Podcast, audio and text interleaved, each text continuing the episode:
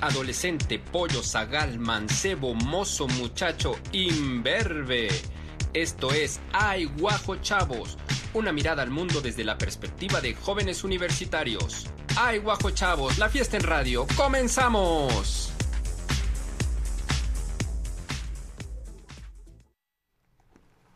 Muy, pero muy, pero muy buenas tardes tengan todos ustedes. Esto es Ay Guajo Chavos. Wow, programa donde jóvenes y jóvenes universitarias nos explican, nos eh, dan a entender cómo ven el mundo, cómo lo entienden. Y yo en representación de los rucos, por eso uso saquito, el día de hoy traigo un color fuchsia eh, pues les pregunto, les cuestiono para entender y tener una mejor convivencia. Soy Rodrigo Durán, estaré toda esta hora con ustedes. Me acompaña como todos los domingos Ángel Juárez. ¿Cómo estás, Ángel? Hola, muy buenas tardes. Espero que estén muy bien este domingo. También a mí me da mucho gusto acompañarlos como cada domingo. Y a nombre de Nicole Schiaffini, espero que pues se le estén pasando muy bien y que estén comiendo un delicioso taco de carnitas. Y pues nada, hoy hablaremos de temas muy interesantes como cada domingo.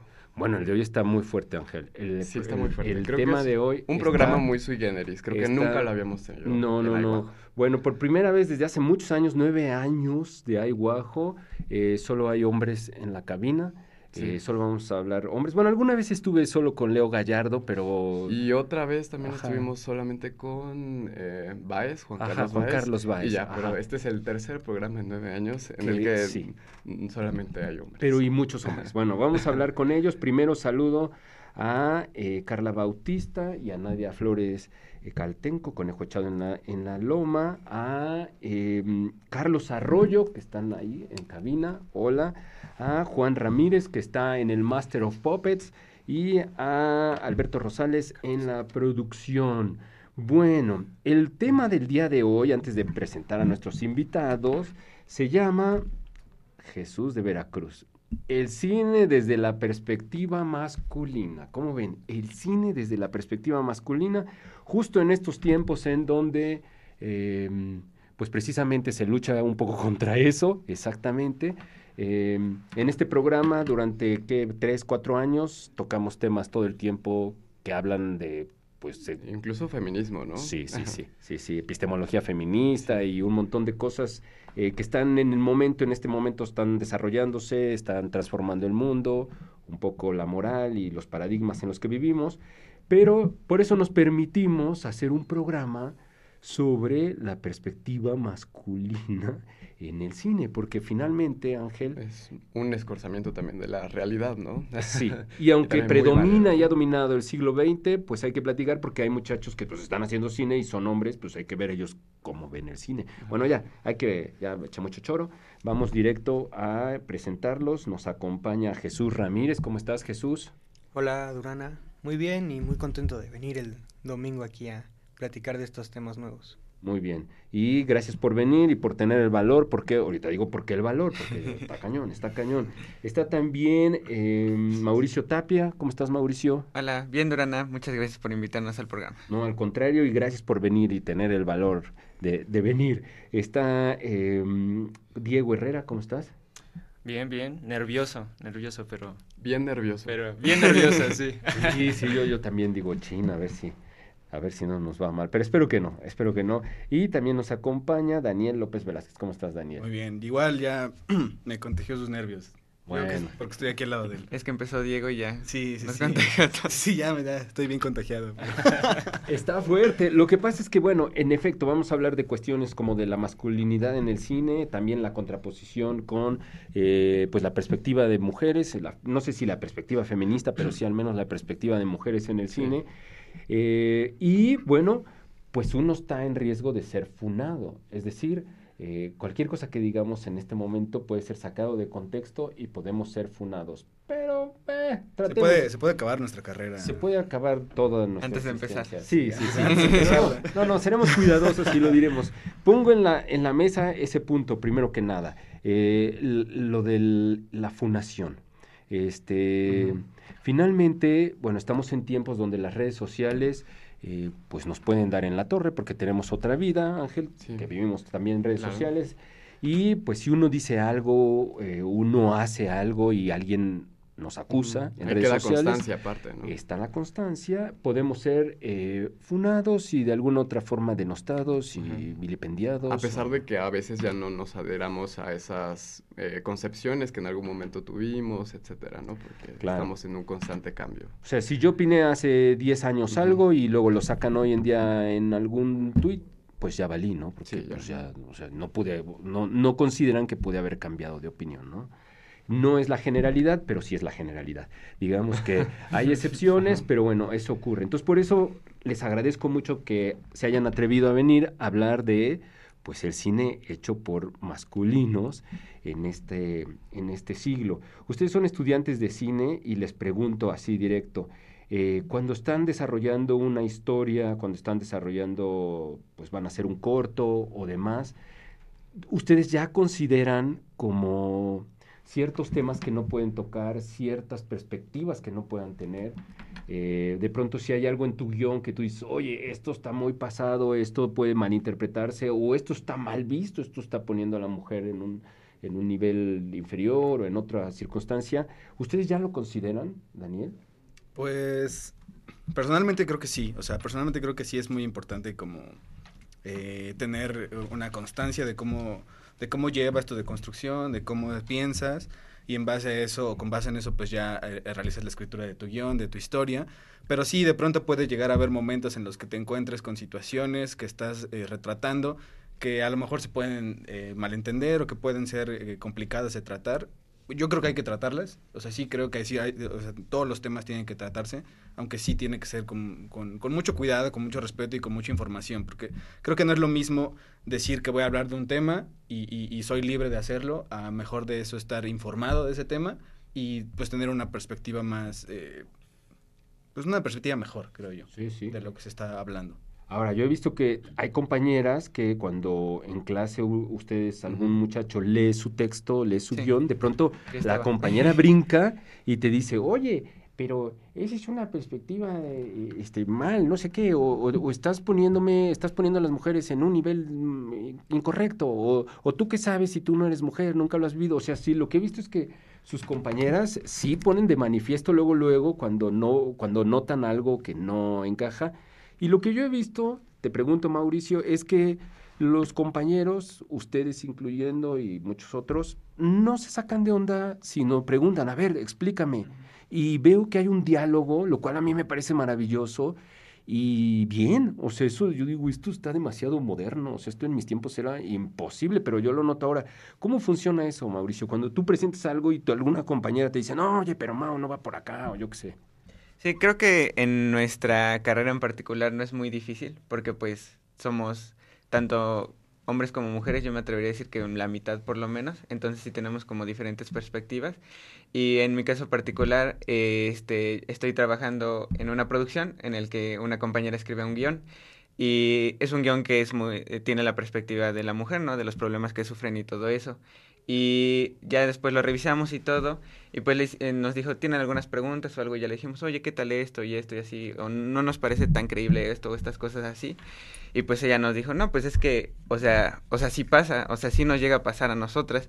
Y creo que es ese contexto que nosotros no tenemos, que pues es muy importante, pues si nosotros estamos escribiendo una historia que aborde el, el aspecto femenino, pues investigar, como con cualquier tema, ¿no? Deberíamos investigar y prepararnos para todo eso. Sí, es lo que debería ser un buen escritor, por lo menos. Wow. Insisto, o sea, ustedes no lo notan porque pues están ahí metidos en esa burbuja y porque, bueno, en esa bolsita, que es lo que somos el término aquí, pero, em, pero ha cambiado, o sea, eso hace 10 años, 15 años era imposible, o sea, y hace 20 años mucho más, ¿no? Tienen compañeras que dirigen, ¿no es cierto? Sí, pues en cuanto a los cortometrajes, cuando una compañera es directora, sí cambia mucho la perspectiva en la que incluso se maneja el rodaje, ¿no?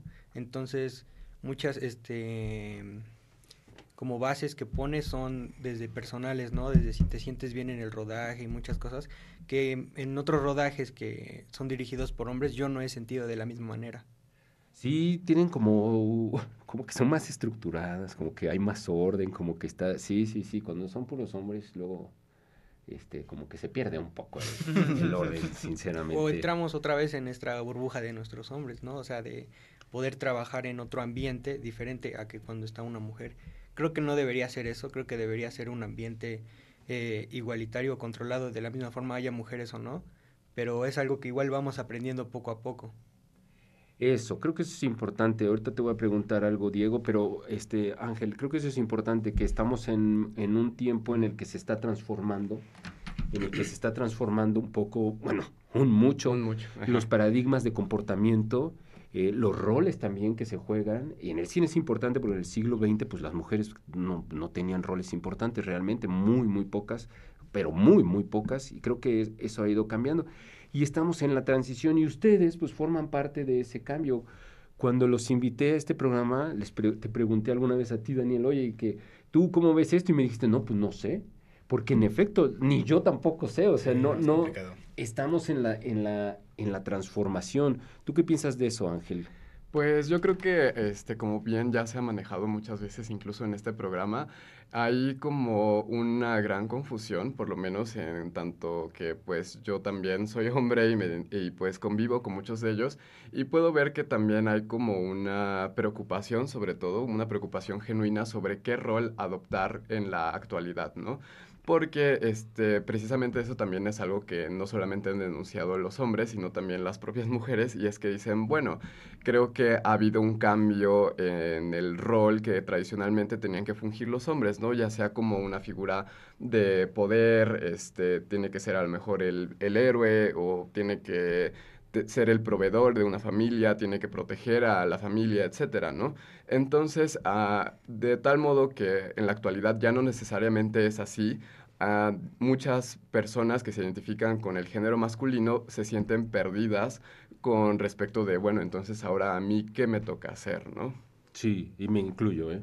Sí, Sí, me, me incluyo, o sea, sí, por eso este programa y por eso muchas veces lo, lo platicamos como sí. ahora cómo me debo de comportar, cómo, de- o sea, ahorita estamos hablando del cine, pero ya llevándolo a otros lugares, cómo debo de eh, ligar, cómo debo de conquistar a una muchacha, a una mujer, o como, o sea, sí, ya es- ha cambiado. Y siempre me dicen, pues pregúntales, ¿no? Pero pues así, ni modo que, oye, ¿cómo te ligo, no? o sea, sí, sí es complejo, es Sí. complejo, es complejo, sí, sí, no, no está tan fácil. Pero a ver, Diego. ¿tú, ¿tú qué onda? ¿Tú cuando estás haciendo, porque a ti te gusta dirigir, este, consideras ya, eh, pues estos rol, esta, estos cambios de paradigma, tanto en lo que escribes, a lo mejor en tus historias, donde el, el héroe es masculino y salva. Siempre debatimos sobre Batman, ¿no? No lo vamos a platicar ahorita, pero sobre, sobre el hombre masculino que salva todo y demás, y no? que la mujer tiene no? un rol, este, como digamos, secundario o demás. ¿Sí ya lo consideras o, o te lo cuestionas por lo menos o procuras como, pues no igno- ignorarlo? No lo sé. ¿Cuál es tu perspectiva? Ah, Es que es complicado, porque hay veces, eh, normalmente cuando escribo alguna historia o algo que, que quiero como contar, eh, digo, obviamente creo que lo natural es que yo piense en un hombre, ¿sabes? Sí. Porque pues, soy hombre y Sí, escribo sí. como hombre, pero intento que mis historias de cierta manera puedan ser, o sea, que el protagonista pueda ser cualquier, o sea, hombre, mujer, ¿sabes? Entonces, mm, no sé, creo que realmente nunca me ha gustado poner como tal a un hombre como héroe o así, sino creo que más bien siempre nos- me pongo como... En mis historias mis protagonistas siempre son mártires, ¿no? Entonces, ok. entonces no sé, realmente creo que creo que sí tengo mucho cuidado con, con la forma en la que escribo, con los personajes que escribo, de manera que pueda ser interpretado por cualquier persona. Eh, pero igual intento no tocar tantos temas que digo, aunque claro que tengo una opinión, igual sé que aunque la tenga no aporta nada a, a- a ningún movimiento, porque pues sí, justo soy hombre y creo que digo, creo que creo que sí hay libre expresión, sí puedes opinar de lo que tú quieras, pero igual pues tú no eres el que está sufriendo esas cosas, el que está pasando por ciertas situaciones. Entonces, pues pues no no sé, intento no tocar temas que no me que no que no pueda entender yo, con los que no me pueda identificar. Wow. Ah, pero precisamente también digamos que este cambio en la, el paradigma ha hecho que también se volteen a ver eh, cuestiones que incluso también vienen de la mano con, o sea, sí estas narrativas masculinas, pero este, como por ejemplo tú bien dices, ¿no? A lo mejor puedes este, demostrar más bien cuestiones como la vulnerabilidad, ¿no? Incluso en tus personajes, que en dado momento y en ciertas narrativas no eran bien vistas de un personaje masculino, por ejemplo. Y también ha llevado a otras este, cosas que también como parte del género masculino te puedes sentir descargado, ¿no? O sea, como de, bueno, es que por una parte qué bueno que yo ya no tengo que ser la persona que este, soporta a la familia, la persona que tiene que proteger, este, de, de alguna manera también es una carga de la que uno se puede llegar a liberar, ¿no? Sí, sí, creo que justo estamos ahorita en tiempos, creo que está muy chido el tiempo en el que vivimos justo por eso, porque creo que tenemos como ya cierta apertura y cierta transparencia con nuestras emociones como hombres, porque creo que muchas veces bueno, nuestros padres creo que todavía llegaron por esa, por esa generación en la que pues es como, no, reprímelo, o no, la terapia es mala, o... Sí, sí, sí. Entonces... O no chille, o Sí, o no chille, no, eso no es de hombres, ¿sabes? O las cosas de la casa no son de hombres. Entonces, son... Yo creo que, creo que sí estamos en un tiempo muy chido, este... Justo por eso, porque creo que podemos tener personajes más ricos, o sea, de cualquier género, en cuestiones de construcción de personaje, de lo que tienen por dentro, ¿no?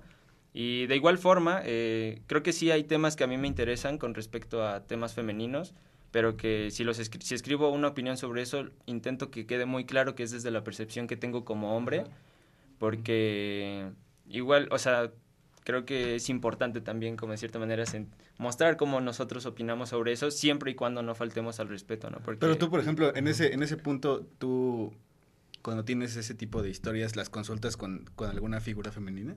O sea, ¿tienes como esa perspectiva o simplemente lo, lo sacas como de, pues esta es mi, esta es mi postura y, ya? No, no, pues siempre, normalmente intento, intento como platicarlo con, con, con chicas, con, con mujeres, este...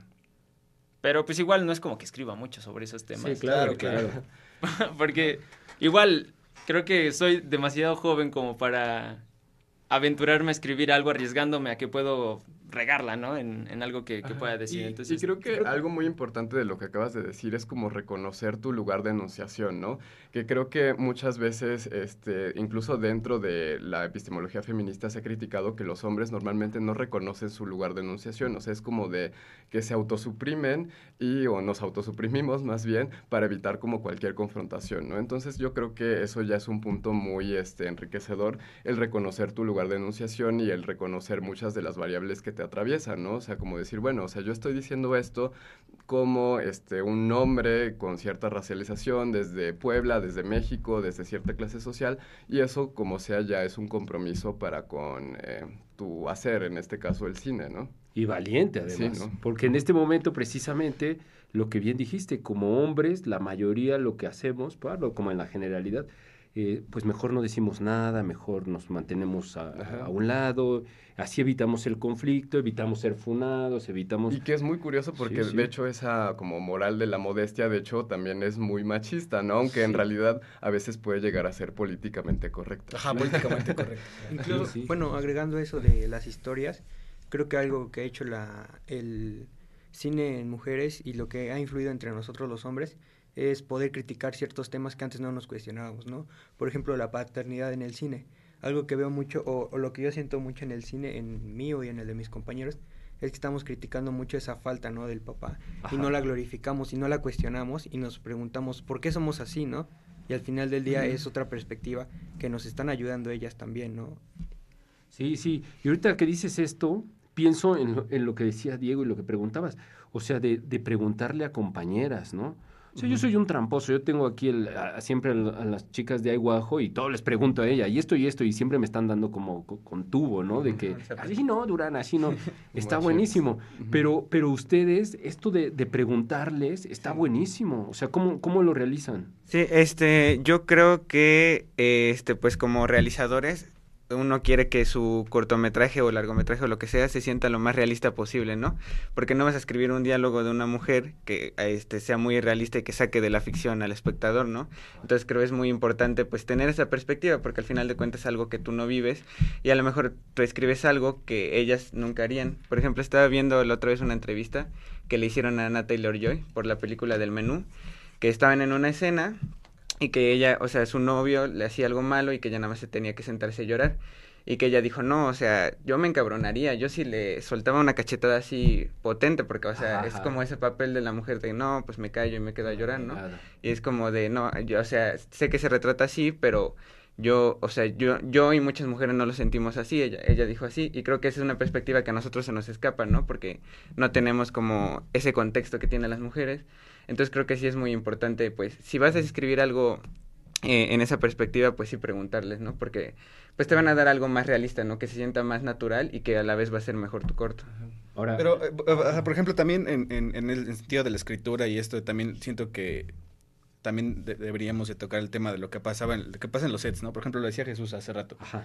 que de pronto sí nos hemos topado que hay, que hay momentos en los sets donde están dirigidos por mujeres, que se siente diferente el ambiente.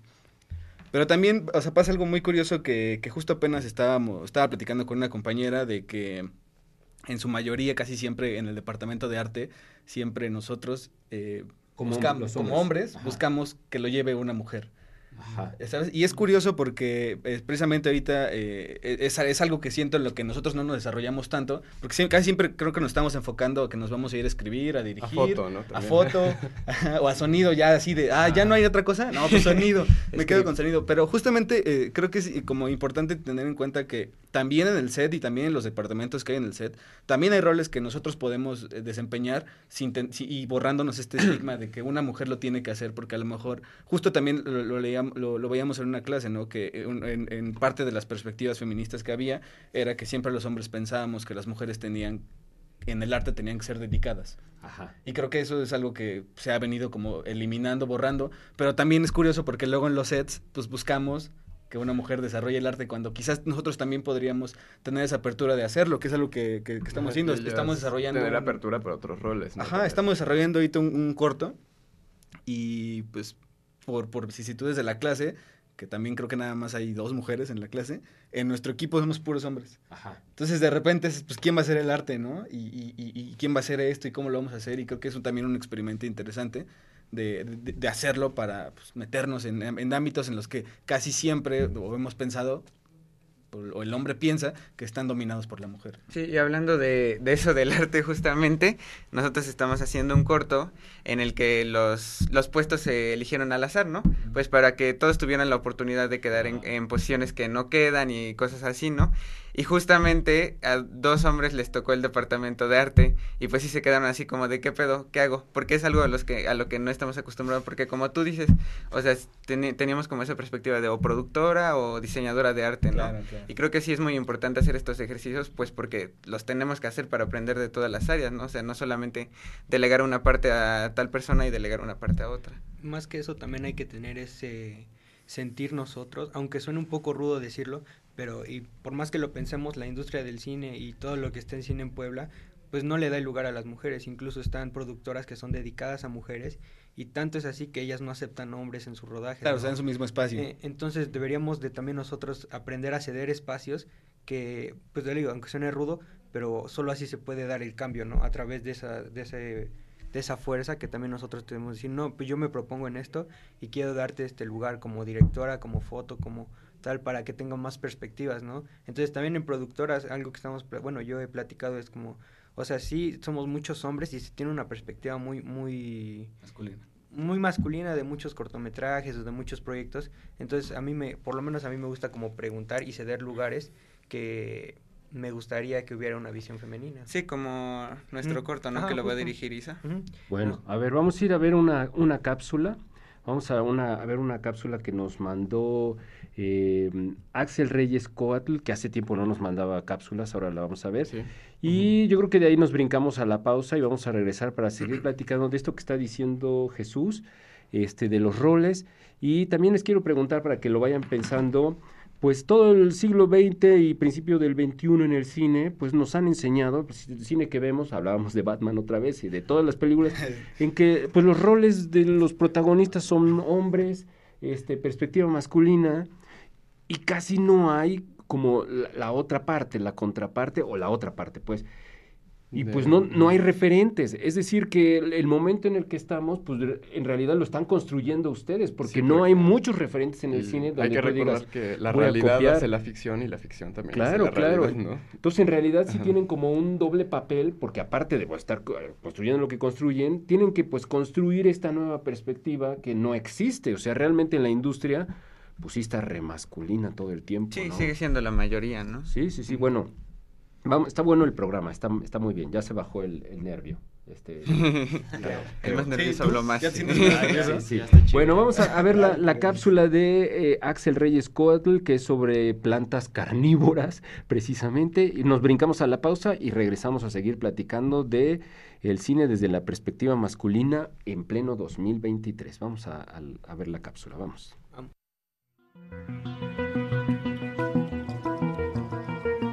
¡Ay, guajo, ciencia!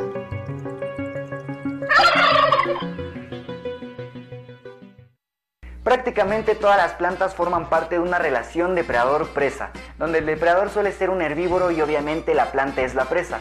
Sin embargo, hay ciertas especies de plantas que llegaron a invertir este papel tradicional de comportamiento, pasándose las depredadoras y los animales las presas. Hablemos de las plantas carnívoras.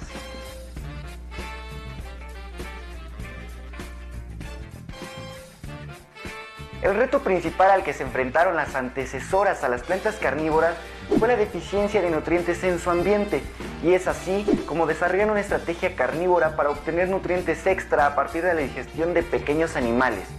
Pero, pero, pero, para llevar a cabo esta estrategia tuvieron que desarrollarse tres adaptaciones más. La atracción, captura y digestión. Para la atracción, las plantas carnívoras desarrollaron olores, colores néctares que resultan vistosos, llamativos y sabrosos para una diversidad de insectos, como las plantas que se alimentan de moscas. Lo que hacen es desprender un olor nauseabundo muy parecido al de un alimento en descomposición que termina atrayendo al animal. La segunda adaptación fue la captura. Aquí las plantas carnívoras tuvieron que modificar sus hojas dando lugar a distintos tipos de trampas, las cuales podemos distinguir en dos tipos, las trampas activas y las trampas pasivas. Y la principal diferencia que hay entre un grupo y el otro es el movimiento, pues las trampas activas involucran movimientos bruscos, mientras que las trampas pasivas no. El grupo de las trampas activas se clasifica principalmente en tres tipos. El primero de ellos son las trampas adhesivas, y se encuentran aquellas plantas que sus hojas están recubiertas por una sustancia viscosa y brillante que atrae a los animales dejándolos pegados en la cabezuela y estos al intentar escapar suelen rozarse con otros pedúnculos quedando aún más retenidos. El segundo tipo son las trampas de succión y su estructura consiste básicamente en vejigas llenas de agua y una abertura denominada opérculo. Cuando la planta recibe el estímulo del animal, el opérculo se abate hacia el interior y la vejiga se dilata absorbiendo a la presa rápidamente. Y el tercer tipo son las trampas bivalvas, y estoy seguro que son las que mayormente conoces gracias al cine y los videojuegos, pues las hojas de estas plantas están divididas en dos lóbulos, y cada uno está densamente cubierto de enzimas digestivas, néctar y tres pelos sensoriales. Los animales son atraídos por el néctar y a la hora de que tocan los pelos sensoriales, los lóbulos de esta planta se cierran atrapando al animal. Finalmente, en el grupo de las trampas pasivas se clasifica un tipo, y son las denominadas trampas jarra, y funcionan básicamente como una, como un aparato captador. Estas estructuras a las que llamamos jarra contienen normalmente agua en las que hay enzimas digestivas y en el borde hay néctar. Aquí los animales se posan y debido a su superficie muy lisa, resbalan hacia el interior. Y la última adaptación que desarrollaron las plantas carnívoras fue la digestión, ya que después de atraer y capturar al animal, lo que hacen las hojas es sintetizar enzimas digestivas que son secretadas para la digestión del animal. Posteriormente, las plantas absorben los nutrientes a través de unas glándulas especializadas que recubren todas sus hojas.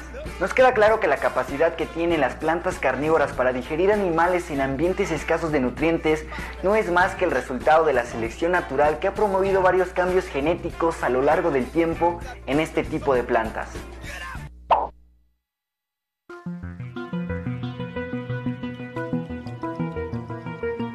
¡Ay, guajo, ciencia!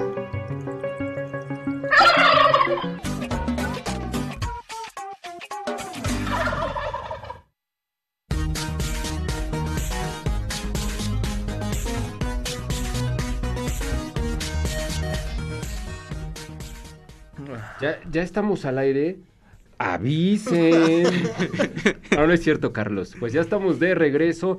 Eh, hago este chiste baboso porque precisamente en la pausa, este, algo que se da casi siempre entre masculinos Sí, sí, sí. es que empieza uno a babosear y, so- y se convierte el ambiente siempre como en niños totos, así la verdad, que es muy baboso, ¿no? Y decimos muchas babosadas y que normalmente cuando hay chicas no nos lo permitimos. O sea, se los digo yo como ruco. Eso antes sí nos lo permitíamos cuando había mujeres, de pronto entre hombres, babosear, aunque estuvieran las chicas, baboseábamos, no nos importaba. Ajá. Pero hoy en día no, hoy en día cuidamos. Cuando hay compañeras, Pues nos pasa en nuestros grupos, ¿no? De repente empezamos así a... Estamos nosotros solo estamos baboseando, como dices. Ajá, ajá. Y lo- estamos pensando así como de, ah, si estuviera tal persona, quizás no estaría baboseando de esta manera. claro. Quizás no estaríamos así. Sí. Eso, eso lo, lo llevo a colación por la siguiente pregunta. Eh, finalmente traigo a colación la, la- la metáfora esta, el experimento de los cuatro gorilas que les daban choques eléctricos cuando querían tomar un, un plátano. So- había una escalera, entonces Paradigma, subían, ¿no? les daban el choque eléctrico, ¿no? Y entonces ya, los cuatro ya sabían que no podían tomar ese plátano porque les daban el choque eléctrico. Sacaban a uno, metían a otro. Y este no sabía. Cuando subía la escalera, los otros gorilas lo golpeaban para que no subiera. Ah, ok. Y ya, y luego sacaban a otro y metían a otro. Entonces ya había dos y dos. Y entonces iba a subir el nuevo y no lo dejaban. Hasta que al final solo había cuatro gorilas nuevos que nunca habían recibido choques eléctricos y ninguno subía por el plátano. Ah, los cuatro. Entonces eh, aprendieron. Finalmente El paradigma, es el estigma, paradigma, el estigma ya estaba, como la prohibición. Y finalmente nosotros estamos, creo que en ese proceso como gorilas de... Todavía estamos tres gorilas que pues, ya nos tocaron los choques eléctricos y el nuevo que ha entrado, pues no sabe por qué. Eh, creo que estamos en ese proceso, llegaremos a un punto en que ya estaremos los, bueno, ya estarán cuatro gorilas que nunca les dio el choque eléctrico y entonces ya no se cuestionarán, o sea, ya no hablarán de temas eh, prohibidos, digamos, porque ya ni siquiera hablarán de esos temas, ¿no? Pero nosotros sí, o sea, creo que todavía estamos en esa circunstancia de cuidarnos, de pronto nuestra cabeza nos, pues nos traiciona y pensamos cosas bien masculinas, o sea, es que eso es verdad. Pero está bien decirlo, ¿no? Claro. Para y- que alguien llegue y te diga. Bueno, "Oye, porque eso ¿qué onda?". también nos humaniza. Claro, ¿no? claro, no sí, somos no somos perfectos. O tú mismo te das cuenta y dices, no. no, no, no, puedo decir eso, Claro. o no, no, es incorrecto esto que estoy pensando realmente, o esto que me está ocurriendo. O sea, creo que estamos en ese proceso que bien dijiste, Diego, está buenísimo el momento en el que estamos pasando porque es ese, ese cambio. Y ahora sí, ahí va la pregunta, lo de los personajes, los roles en el cine, de todo lo que han visto ustedes, caricaturas y películas de superhéroes, y regresamos con Batman y con todos estos héroes, este, pues no hay como referentes en donde el masculino sea normal y sufra y tenga miedo y, y la falle. Siempre son los que salvan a la mujer, siempre son los que salvan al mundo, son los que no sufren, o son los protagonistas, ¿no? Finalmente las mujeres siempre están como en el rol de apoyar a la historia. Una narrativa bélica, a lo mejor muy este, pronunciada, como de mucha violencia. Sí, sí, etcétera, sí, ¿no? sí, sí, sí, sí, sí. Y, y finalmente la- los referentes que tenemos de películas de mujeres, eh, hablo de generalidad porque hay excepciones, pues son de denuncia, ¿no? O sea que hoy en día pues sí son de denuncia y pues sí te impactan, pero todavía no estamos como en esa parte que seguramente les tocará a ustedes, como de ya pues, buscar un equilibrio o, o personajes más normales, ¿no? ¿Qué piensan? ¿Quién opina? Sí. Creo que este creo que ya se está, o sea, aunque sigue siendo minoría, ya se está viendo un poco más este tipo de, de narrativas, porque creo que un claro ejemplo es la de todo en todas partes. Ah, justo ese, Que- justo ese a decir, ¿eh? De, que- de, de Waymond. Ni modo te gané por Ahí, ah, me lo gané. yo iba a que decir. justo la protagonista es una mujer y su conflicto gira acerca sobre eh, el existencialismo, ¿no? Esta crisis que tenemos, que creo que solo se había abordado desde una perspectiva masculina como en Belleza Americana o en películas así, y que en esta película la tenemos eh, en base a una mujer. Y hablando justo de eso, del estigma masculino de ser el que defiende y ser el que sabe todo eso, creo que ahí hay un personaje que es Waymond, que es como todo lo contrario a lo que debería ser un macho, ¿no? Como que es amable, este, hasta algunos podrían decir sumiso, cosas así, pero que, pues, eh, como que dentro de él es como su forma de, de, de vivir, ¿no? Y de sobrevivir, como ver la bondad sobre los demás y, este, Pero y de- pues hacerlos sacar el bien de ellos mismos. O sea, de hecho, sí, sí, sí hay un, sí hay un Waymond que es el, el- el- estigma masculino ahí. Ah, el es- alfa Waymond, el alfa, de hecho lo ponen así en la peli y creo que es algo muy valioso porque te, te lo diferencian poniéndole alfa Waymond, ¿no? El, macho alfa. Y, y al final de cuentas, pues te, te terminas encariñando de, de- de ese otro Al- eh, Waymond que... Del, del amable. Claro, y no, no tanto del amable, ¿no? Sino que, pues, o sea, como lo decía Mau, ¿no? Sabe, sabe que no tiene que pelear, sabe que no tiene que comportarse violentamente y sabe que puede resolver las cosas eh, de una manera, hablando o haciéndolo de otra Sabe manera. dar amor, ¿no? Claro, Expresarse sabe dar amor, y expresarse. compartir sus sentimientos. Ahora, regresando al- a, a este tema, los referentes de ustedes, sus papás o sus referentes masculinos, paternos, sus abuelos o quien les haya tocado Pedro Infante. la ¿no? referencia, este, Ajá. se permite, o sea, no quemen a nadie, ¿no? Pero se, se permiten de pronto como ser, este, vulnerables o, o como mi papá que pues era fuerte y aguantaba y aunque yo veía que estaba sufriendo, él aguantaba y él seguía y él era inquebrantable y demás.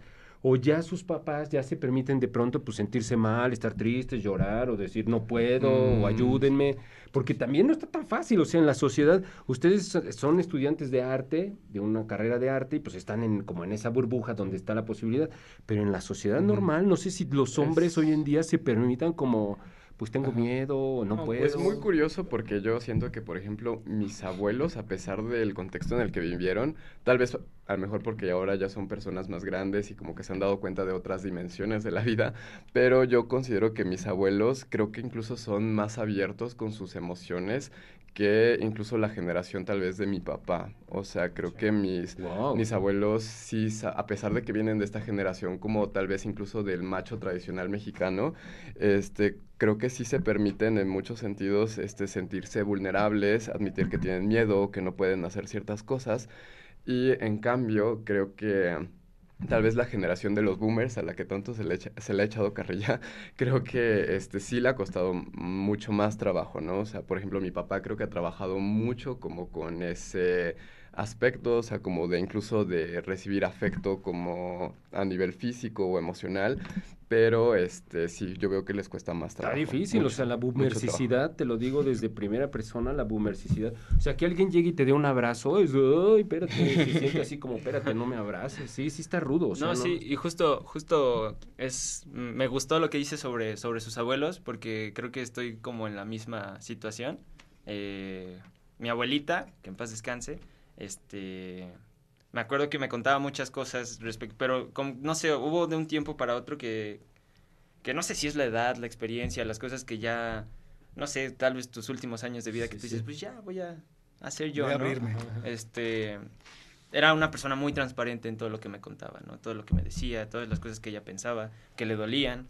Wow. Entonces, este, pues sí, creo que, creo que justo también es, es el, el hecho de que ya, cuando ya están mucho más grandes, también ya como que empiezan a, ver más cosas, ¿no? A entender más que, bueno, ¿por qué me estoy reprimiendo, no?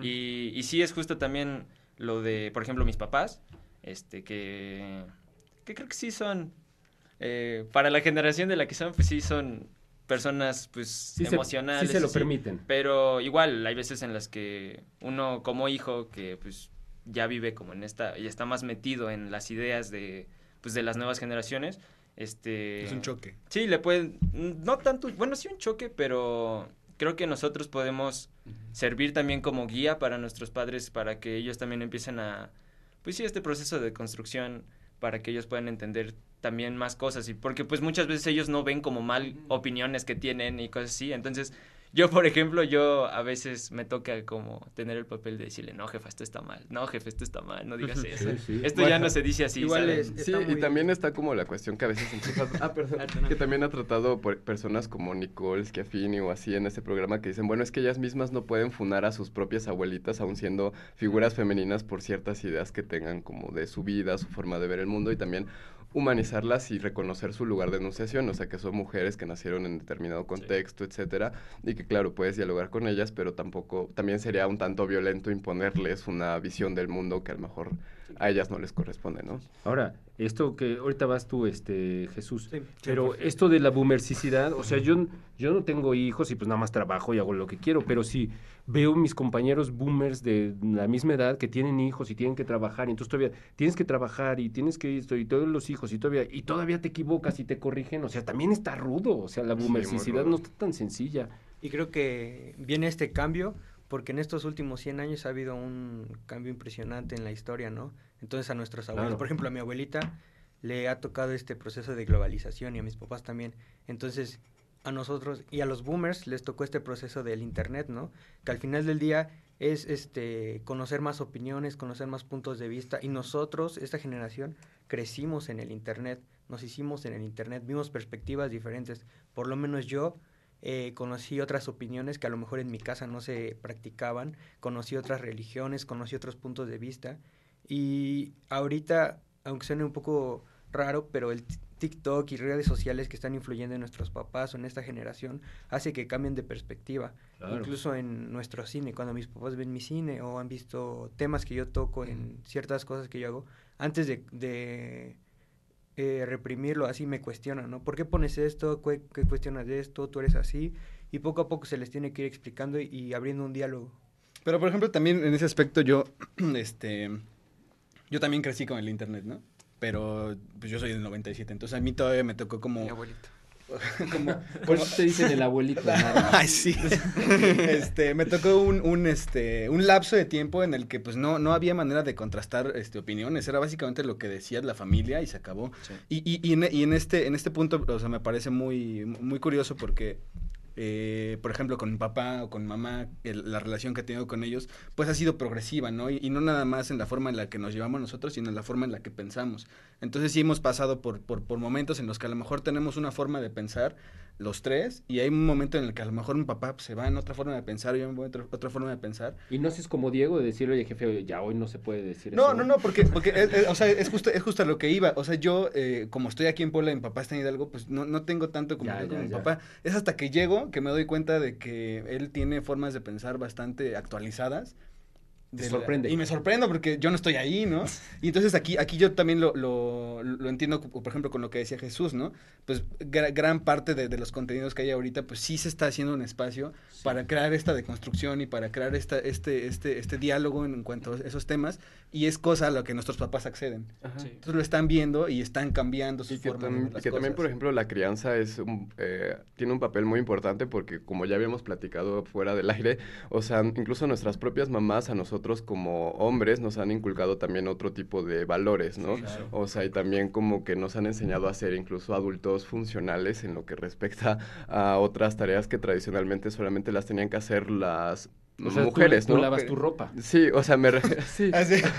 me claro, refiero claro. como a Soy que, ese. o sea, incluso dentro de este discurso como de que el hombre tiene que ser independiente, también las mamás han procurado que sean independientes sí. en otros sentidos, sí, ¿no? Claro. Como en ser, como ya había dicho, adultos funcionales y que al final de cuentas estas cosas eh, posteriormente también van a verse reflejadas en el cine que hagan, ¿no? O sea, a lo mejor para ustedes también ya es muy natural y es apegado al fenómeno que un hombre sea autosuficiente en cuanto a su adultez, o sea, que se haga de comer, este, que haga la limpieza, etcétera, ¿no? Sí, justo, sí, justo este, lo que estaba diciendo, eso de lavar la ropa, y eso es algo con lo que yo siempre crecí, de que mi papá siempre ayudaba a mi mamá en las tareas del hogar, siempre así. Entonces yo siempre lo crecí viendo como algo natural, ¿no? Y luego, pues ya saben cómo son los adultos. Luego cuando le hacían burla a mi papá a sus amigos o cosas así, yo me quedaba, pues, como, ¿por qué no? Pues, o sea, ¿por qué...? ¿Qué pero tiene lo, de chistoso Pero lo eso? notabas y te cuestionaba, está buenísimo. Sí, porque yo o sea, crecí bueno. en un aspecto en lo que a lo mejor lo que no es normal en esa época, pues para mí sí era normal, de siempre ayudar pues todos en los quehaceres del hogar y pues sí es algo que me causaba conflicto y, y pues ahorita ya entiendo que así es como se veía normalmente, pero pues ya como que esas cosas ya están cambiando más o menos. Sí, digo, me, me gustaría como decir que justo tomar de ejemplo ese experimento que dices de los gorilas, en el que, bueno, mencionas que aquí pueden haber tres que ya no tuvieron que tocar el plátano, pero yo creo que sí, o sea, quizás no todos, pero creo que en realidad todavía nuestra generación no está exenta de eso. No, ya sí, este, no, entonces creo que sí, creo sí. que quizás nosotros podríamos ser la primera generación de padres que de los cuales sus hijos sean los que no, no toquen el plátano, ¿sabes? O sea, en los que nosotros podemos ya con, con todo lo que hemos aprendido que nuestros hijos desde el principio sepan las cosas que pueden estar bien o no. Y digo, creo que igual el aprendizaje pues jamás va a parar, porque creo que lo que ahora pensamos tal vez en 20 años sean, oye, O esto cinco. todavía está... Ajá. Oye, mañana, esto, o sea, podemos esto está más opinión. cuestionable, ¿no? Sí. Porque Igual. creo que es de humanos cuestionarnos todo lo que hacemos y está, está muy bien que también intentemos cada día ser mejores seres humanos. O que igual sí, con sí, ciertas sí. cosas se atrevan a tocar el plátano, con, como con ciertos Claro. tabús que a veces podemos tener como la vulnerabilidad, etcétera, ¿no? Sí, sí. También. Pero, pero, ah, bueno, ibas a contar. Pues no sé, eh, no sé si igual todos sea la primera generación que seamos que impartimos que los hijos no toquen el plátano, porque igual hablamos desde una perspectiva universitaria y con acceso a internet y una privilegiada, ¿no? Entonces, Sí. yo conozco o he visto mucha gente que igual no, no ha podido ir a una universidad o no tiene el mismo acceso a internet para checar ciertos temas o cuestionarse, Sí. ¿no? Y viven igual en una familia tradicional y es muy difícil O sabes qué, Jesús, en la propia universidad, o Sí, sea, no es, ya lo lo- lo mismo, vemos. no es lo mismo alumnos de una escuela de artes Sí, no. a alumnos de, no digamos, otras facultades Sí. para no lastimar Digan, a los no ingenieros, para no funar a los ingenieros o cosas. Pero bueno, pero, No digan ingenieros. Es distinto, sí, que sí. no nada más va con estos temas de la crianza y la nueva este, masculinidad, Pero también sino con va con género, porque pues tuve una experiencia en Ciudad Universitaria, o no voy a decir la carrera, pero donde me preguntaban cómo son en tu universidad y yo temas tan fáciles como el qué llevas vestido o cómo deberías hablarte, pues no tiene que ser un impedimento para ser tu amigo, ¿no? Claro, o claro. presentarte en un salón de clases y en otras carreras no, ni siquiera se dan, tienen mucho miedo de presentarse así por toda la el contexto que hay en esa sociedad o en esa carrera en específico. Porque a lo Pero- mejor pero- es muy normalizado ver incluso una persona trans, tal vez en filosofía, en cine, cine, o algo así, claro, pero en claro. ingeniería o en Ingeniería no se ve, medicina claro. como que se ve mal, ¿no? Sí, o hasta incluso eh, hombres con faldas y cosas así, pues ya es muy normal aquí que cosas que no verías en las otras facultades. Ajá, pero Claro, en, ese, en eso que mencionamos de, de lo de la banana y el choque eléctrico, yo sí creo que en este proceso de cambio que estamos pasando, y por el cual seguimos pasando y vamos a seguir pasando, de- ya no debería de ser un choque eléctrico, ¿sabes? Porque creo yo que el choque eléctrico o, en- o cambiándolo como al- al- a la sociedad, como la funa, o lo que se dice así, pues es más, más un hecho de apartar a esa persona de la sociedad, Sí, ¿sabes? sí, sí. En, lugar, en lugar de darle una oportunidad a esa persona de, de- de que cambie su forma de pensar, lo, lo hacemos a un lado. Y creo yo que eso no ayuda en nada porque pues todos somos humanos, ¿sabes? Podemos Y equivocarnos. creo que es muy curioso porque de hecho desde el punto de vista de la epistemología feminista, o sea, la cancelación, de hecho es una práctica también que viene del discurso machista, ¿no? o sea, Claro, como sí. de tú te callas y ya, o sea, entonces, y también viene a reproducir muchos este, discursos violentos y de dominación, ¿no? Sí, y- y, y, por ejemplo, si, no, si, si, si esa persona que está teniendo, o nosotros mismos estamos teniendo un comportamiento violento y alguien nos lo, alguien nos lo llega a remarcar, pues está, está bien interiorizarlo, analizarlo y después regresar con una nueva forma de pensar a que, pues, no, pues es que tal persona piensa así, entonces mejor no le hables. O sea, yo creo que sí, eh, eh, esa persona tiene que tener la apertura al cambio y eso... y eso Pero es los demás también. ¿no? Claro, también, pero los demás también. Y Y está también entender que hay como muchos matices, ¿no? o Ujú, sea, y sí. también que cada quien tiene derecho como a poner sus propios límites y a decidir a quién le habla y a quién no. Claro, Ah, bueno, pero, también. Sí, no, sí, este, o sea, eso es, eso es este... Ajá, siempre dar oportunidad como a los matices y a la diversidad, ¿no? Que es Sí, por lo claro. que normalmente se pro- propugna en un ambiente universitario. Porque ¿no? si no, nada más se va a estar haciendo el grupo de los que piensan así y, y este grupo. y Entonces, ¿dónde, ¿dónde está esta parte de, ok, vamos a, a Y contrastar? puedes vamos- aprender, ¿no? O sea, Claro. yo, yo pienso distinto a como pensaba hace 10 años, a como pensaba hace 5 años. Y yo pienso que igual esa años. división es muy clara, ¿no? A veces lo tenemos en nuestros compañeros. Yo me he tocado conversar con personas que pertenecen a la comunidad y son mujeres y dicen, nosotros somos este grupo y los de allá son los hombres o los machitos. Y no está mal eh, establecer esos límites, pero creo que debería ser adecuado tocar los temas en diferentes formas, ¿no? Por ejemplo, eh, lo que sucedió con Dave Chappelle y este tema que tiene con los, Los las trans, ¿no? personas trans, ¿no? Que al final del día se llevó como cuatro especiales para abordar ese tema con comedia y al final del día pues es abre pauta en poner el tema ahí, ¿no? Y expresar esa Sí. eh, normalización de estos temas. Sí, sí, sí, sí. Bueno, ya nos queda poco tiempo. eh, vamos a ir a, a conclusiones. Hay que hacer otro programa de esto porque está buenísimo. También hablar de la cultura de la cancelación, que también está buenísimo. Y eh, este, pues vamos a, a conclusiones. Yo, ¿quién quiere empezar que concluye de lo Pues- que lo poquito que hablamos hoy. Eh, creo, para concluir, yo creo que esta, eh, esto que están diciendo de lo de tocar la banana o no, creo que ya no va a ser como una brecha generacional, ya no va a estar dividido por generaciones, ¿no? Creo que es más por aspectos, ámbitos sociales diferentes, porque igual como dice Jesús o como todos les hemos vivido, pues hay gente de nuestra edad que sigue pensando de una forma que a lo mejor nosotros ya no vemos correcta, pero también hay gente aún más grande que nosotros que pues ya piensa de una manera más abierta, ¿no? No sé si hayan visto este varios videos en TikTok o cosas así de bebés de yo he visto unos de un, un niño que tiene como cuatro años con su hermano de dos años que se pelean y el niño le habla así como de oye eh, te quiero hablar porque este eso que hiciste me lastimó y me hizo sentir de tal forma y de tal forma no y pues sí te hace ver como de qué pedo o sea ya bebés ya están empezando a hablar así pues ya es algo como muy pues muy A mí me que sigue causando conflicto ver eso. O sea, yo Perdón quiero, yo quiero sangre entre que se peleen los hermanitos, pero, pero no, pues pero yo o sea, soy... se pelearon y ya después hablaron. Ah, o ok, sea, ah, hablaron ok. de sus Claro, sentimientos claro, no sí. Ok. Hay sangre, pero soy, también soy del siglo cura. pasado, ajá, claro. Hay cicatrización. Las palabras, las palabras sanan, ¿no? Sí, y, y el tiempo. Y el tiempo, O sea, claro El que tiempo. sí. ¿Quién, ¿Quién más concluye? ¿Jesús o Eh, tú? bueno, Diego. yo, pues yo quiero concluir. este, que sí, creo que, creo que vamos por, por un buen camino Sí, todos sí. y creo que justo está padre también poder hacer esto porque igual incluso como hombres tenemos diferentes opiniones, Claro. diferentes perspectivas, tanto por edad, por este, por posición social, por lo que sea, este, incluso por lo que estudiamos.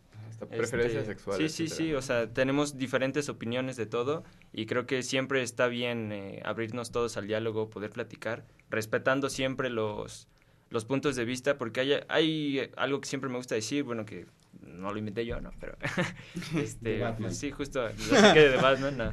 Este, Está bien fea, digo. que justo, o sea, la, la libertad de alguien termina la de- donde la del otro comienza, Sí, ¿no? esa- Entonces, frase. Benito Juárez. Benito Juárez. grande Benito Juárez, ¿no? Entonces, No tan grande. no, no, chiquitito. bueno, ese no es el punto, ¿no? El punto es que creo que tenemos que estar todos, todos abiertos a, a escuchar opiniones, también a dar nuestra opinión. Sí, sí. Este, y sí, creo que, creo que este ejercicio siempre es, siempre es muy valioso, muy importante de hacer. Y pues sí, creo que estamos en, en una etapa de mucho cambio, de mucha eh, retrospectiva en cuestión de nuestras ideologías. Y pues nada, ojalá todo siga siendo así, que también podamos entender, porque bueno, igual creo que a veces, pues humanamente creo que somos a veces un poco radicales con nuestras Sí. opiniones. Entonces igual aprender de eso, ¿no? Que a pesar de que tal vez nosotros tengamos una opinión pues más acertada, este, también tenemos que aprender a no ser tan radicales con eso. Muy bien, muy bien. Este, Jesús. Pues yo opino que lo que tenemos que aprender como redactadores de historias o como cineastas es aprender y conocer nuevas historias y saber cómo piensan los demás y retratarlo en las historias y creo que abrir el diálogo incluso con, con cualquier persona, ¿no? Del año que venga, de lo que le guste, es muy sano para el cine mexicano, que es lo que yo siento que le falta mucho. Pero para eso están Claro. ustedes. Sí. Ahí vamos. Ajá, pues ya nada más para cerrar, creo que sí es como, bueno, fue, fue muy enriquecedor tener esta charla. Al principio hablamos de cine, después empezamos a hablar de otras cosas, pero creo que eh, es, es, es un poco lo mismo o, va hacia lo mismo, pero eh, a mí la verdad me da mucho gusto poder estar compartiendo tanto esta carrera como el trabajo con, con ellos y con ellas. Eh, Y con ellas. Con ellas, claro, mira ya. Y son italianos con ok. No, sí, pero la verdad me siento muy, muy, muy contento porque veo, veo en, en mis, en mis, en mis compañeros, compañeras y compañeros, pues un proceso de cambio, un proceso de, de, de, de- de que estamos cambiando nuestra forma de pensar y en base, o con base a eso estamos haciendo este cine.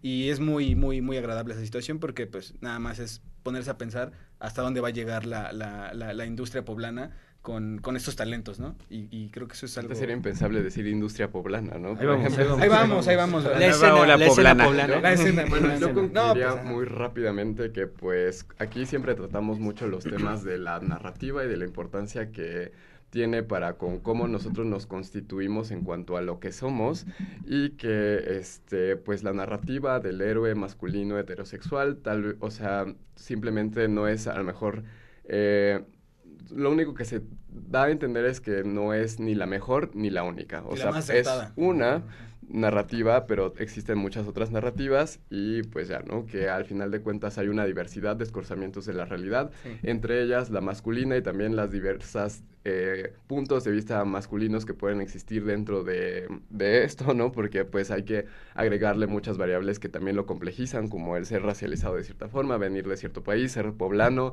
este, ser homosexual, etcétera, ¿no? Entonces... Color de piel. Eh, ajá la racialización, entonces yo creo que toda esta variabilidad y diversidad nos va a llevar a, este, al final de cuentas, a tener un cine mucho más rico, representaciones artísticas, filosóficas y científicas también más ricas y diversas. Bueno, pues ya no da tiempo de saludos, saludos a todas sus familias y a sus abuelitos. Muchas gracias a Juan Ramírez en el Master of Puppets, Carla Bautista, Nadia Flores, de a Carlos Arroyo y Alberto Rosales en la producción. Gran programa, hay que hacer otros de estos. Eh, Sí. Muchas gracias por tener el valor de venir y tener la, la posibilidad de ser funados o de decir tonterías o fuera. Sí, sí. pero les agradezco mucho. Ahí vamos a hacer otro programa sobre esto y otras cuestiones. Muchas gracias a todos los que nos escucharon eh, en este programa de El cine desde la perspectiva masculina. Soy Rodrigo Durana, nos escuchamos y nos vemos la próxima semana. Recuerden que, como dijo Úrsula K. Lewin, todos somos lobos, todos somos guapos. Adiós, sean felices. Adiós. Bye. Hasta se Adiós. El momento de irnos ha llegado. Gracias por dejarnos acompañarle. Sigan las incidencias del programa de hoy en Instagram y en nuestro Facebook Ay Guapo. Una mirada al mundo desde la perspectiva de jóvenes universitarios. Nos escuchamos la próxima edición. Sean felices.